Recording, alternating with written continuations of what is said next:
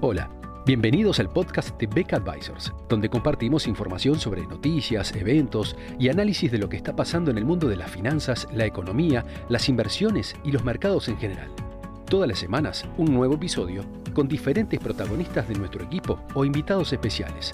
En Beck Advisors, nuestro objetivo es acercar a nuestros clientes las alternativas más convenientes para lograr sus objetivos financieros.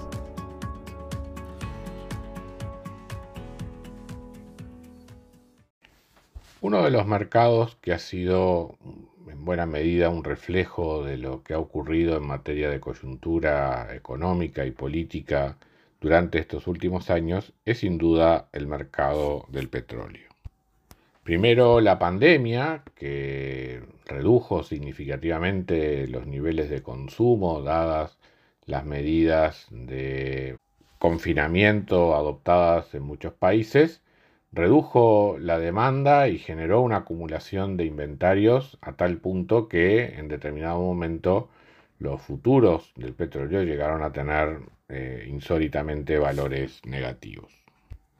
Luego, la recuperación de la, economía mundial en base a estímulos fiscales y monetarios fue recomponiendo la demanda de petróleo y también como reflejo de esos estímulos las presiones inflacionarias que empezaron a visualizarse en el año 2021 tuvieron como a uno de los protagonistas o a uno de los referentes lo que ocurría con el precio de este producto junto con los, demás commodities. Eh, como trasfondo de toda esta situación, tenemos además los compromisos de los distintos países en materia ambiental, que había llevado a una transformación de la matriz energética a nivel mundial, tratando de depender menos de los hidrocarburos, pero en una manera que la producción dejó de acompasarse al crecimiento de la demanda, las alternativas al petróleo no alcanzaron el desarrollo rápido y suficiente como para compensar la desinversión en el sector y así fue que aquellos excesos de, stocks, de inventarios que se habían eh, producido en el año 2020 a comienzo de la pandemia se fueron agotando rápidamente en la medida que el consumo comenzó a superar la, producción. Y bueno, como agravante de todo esto, tenemos la, la, agresión de Rusia sobre Ucrania, generando un conflicto bélico que afecta justamente a uno de los principales países eh, oferentes de petróleo a nivel mundial, retirando buena parte de la oferta de petróleo ruso, al menos en lo que respecta a quienes eran muchos de sus principales clientes, por ejemplo, eh, muchos países de Europa. En ese contexto, a la insuficiencia de oferta en relación a la evolución de la demanda, se ha sumado un componente político que le introduce a este mercado una alta volatilidad sobre valores eh, que ya de por sí están bastante elevados, son los más elevados desde el año 2013. ¿Cuáles son entonces las perspectivas de este importante insumo energético a mediano plazo? Para el consumo del petróleo, diversas estimaciones sitúan el crecimiento para este año 2022 en aproximadamente 2 millones de barriles diarios, con lo cual llevaría el consumo a prácticamente el nivel del año 2019, el año previo a la pandemia. Por el lado de la oferta,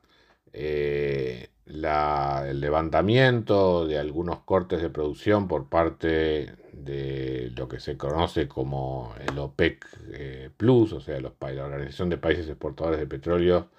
más eh, Rusia y otros, y otros miembros, eh, podría tener un aumento de, de 1,7 millones de barriles diarios a lo largo de este año 2022 eh, incluyendo también en ese, en ese incremento de producción el aumento en Estados Unidos por el uso del shale oil. Evidentemente, ya con estas perspectivas, estamos teniendo un aumento de consumo mayor al aumento previsto en la producción y cabe preguntarse si hay capacidad de un aumento adicional de esta producción como para poder estabilizar los precios. Y en ese sentido el panorama aparece complicado. Eh, Estados Unidos sería capaz de aumentar aún más su capacidad productiva, pero básicamente estaría llevándola al límite y exigiría, por otra parte, eh, nuevas prospecciones de nuevos yacimientos, con lo cual, eh, en todo caso, no sería una respuesta inmediata, una respuesta a corto plazo. Algo similar eh, ocurre con nuevas inversiones anunciadas por Saudi Aramco para expandir la capacidad productiva de Arabia Saudita, de la cual recién se espera que generaría aumentos de, producción eh, por encima de lo que es la capacidad actual en el año 2025. Entonces, eh, con fuentes limitadas de abastecimiento adicional para lo que es una, demanda sostenida a nivel mundial,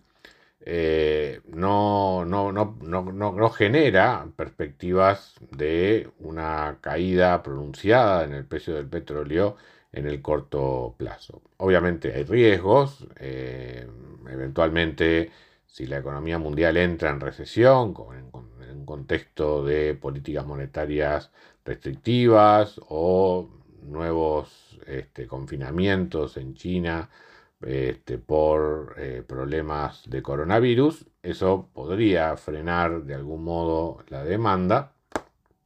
y aliviar un poco la presión sobre los precios. Pero también hay este, riesgos por el lado de la oferta, o sea, nuevas,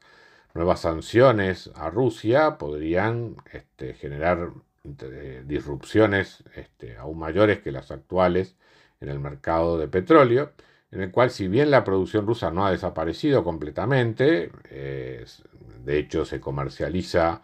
con un descuento importante respecto de lo que es la referencia del Brent. Eh, de todas maneras, eh, hay allí un gap que no es fácil de llenar con aumentos de producción en otro lado. Y bueno, y en un caso, en caso de sanciones económicas adicionales, por más que la referencia del precio del petróleo ruso, el, el Ural, eh, esté cotizando a un descuento de más de 30 dólares el barril respecto del, Brent, eh, también se hace difícil para potenciales compradores, dadas las restricciones de financiamiento y de pagos y demás existentes, a sustituir, o sea, a, absorber totalmente esa, esa oferta eh, de petróleo ruso en clientes alternativos. Tendríamos, por lo tanto, una caída neta en, las exportaciones de petróleo ruso, que se estima en el orden de 7 millones y medio de, barriles diarios, que, digamos, es, difícil compensar con otras alternativas que de hecho han estado apareciendo sobre la mesa, el, el shale norteamericano, el aumento de producción en, Irán o Venezuela, alguna capacidad de producción adicional en la OPEC, algunas medidas como las tomadas por parte del gobierno americano para liberar algunos inventarios. Todo ello ha compensado transitoriamente esta situación pero es difícil, digamos, seguir eh, ignorando la ausencia de, eh, del petróleo ruso, ruso en el mercado mundial por mucho tiempo. A las tensiones que ya existían en materia de oferta y demanda se suman las medidas de política que han adoptado distintos países que justamente frente a los altos precios de la energía han optado por introducir subsidios o reducir impuestos al petróleo que en su momento se habían planteado justamente para desincentivar el uso de hidrocarburos. Al, revertir esas medidas, genera un estímulo adicional de demanda, ¿verdad? Eh, con que lo cual no hace más que empeorar este problema de, exceso de demanda que se venía teniendo, más allá también de las complicaciones en materia de cumplimiento de metas ambientales. O sea que de este problema que se ha generado con el mercado de petróleo a nivel internacional, no, no, no, no hay una salida fácil que no sea más que por la solución al conflicto bélico entre Rusia y Ucrania. Y mientras ello no ocurra, va a seguir siendo un mercado sometido a una fuerte volatilidad y con tendencias de crecimiento de precio en el largo plazo. Muchas gracias a todos por escuchar otro episodio del podcast de Beck Advisors. Te invitamos a compartir este podcast con tus amigos, colegas, dejarnos tus comentarios o reviews y seguirnos en nuestras redes sociales Instagram, Twitter, LinkedIn y también nuestro canal de YouTube. Visítanos en nuestro sitio web beckadvisors.com para leer nuestros informes, reportes y conocer más sobre nosotros. Hasta una próxima entrega y muchas gracias.